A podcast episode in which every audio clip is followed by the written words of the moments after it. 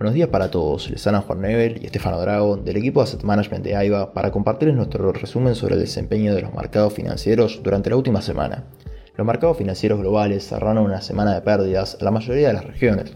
El S&P 500 finalizó la semana con pérdidas de 4,6%, el Nasdaq 4,7%, en cuanto a Europa el Eurostock 600 cayó 1,9% y por el lado de Asia el Nikkei subió 1,8%. Los acontecimientos de la semana fueron las comparecencias de Jerome Powell, presidente de la Fed, que habló en el Congreso y dijo que mantendrán una política monetaria restrictiva continuando con los aumentos en su tasa de interés de referencia, incluso más allá de lo anticipado, con el fin de volver al objetivo de la inflación a un nivel de 2%.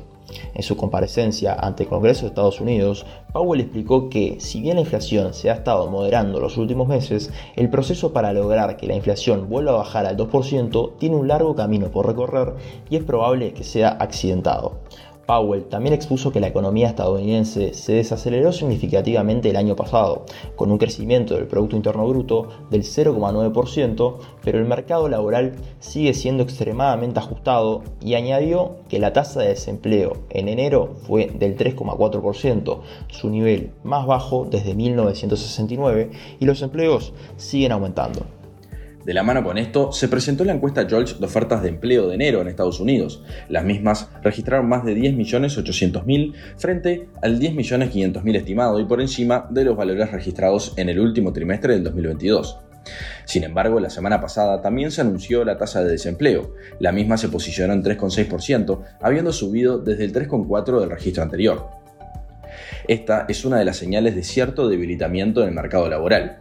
A su vez, se presentaron las nuevas solicitudes de subsidio por desempleo en Estados Unidos. Las mismas se posicionaron en 211.000 frente al 195.000 estimado y el 190.000 del registro anterior.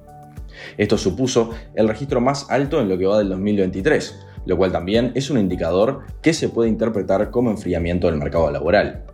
Powell agregó que la Fed está trabajando para equilibrar los riesgos de inflación y desaceleración económica.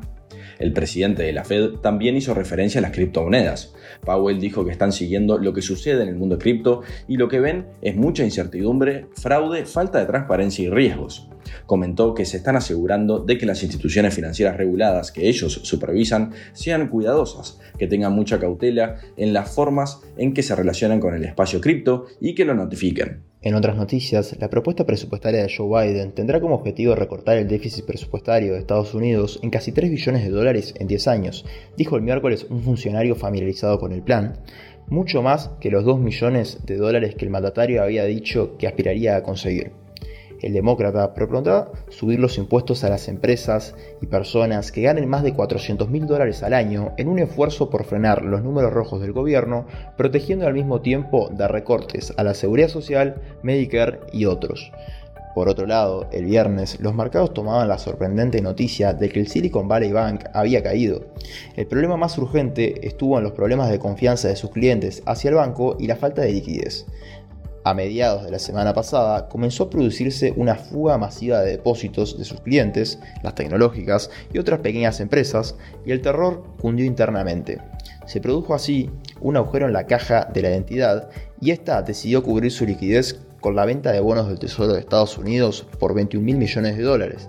Se vio obligado a hacerlo a pérdidas, ya que esos bonos, por la suba de tasas de la Reserva Federal, ahora tenían un valor muy por debajo del valor de compra.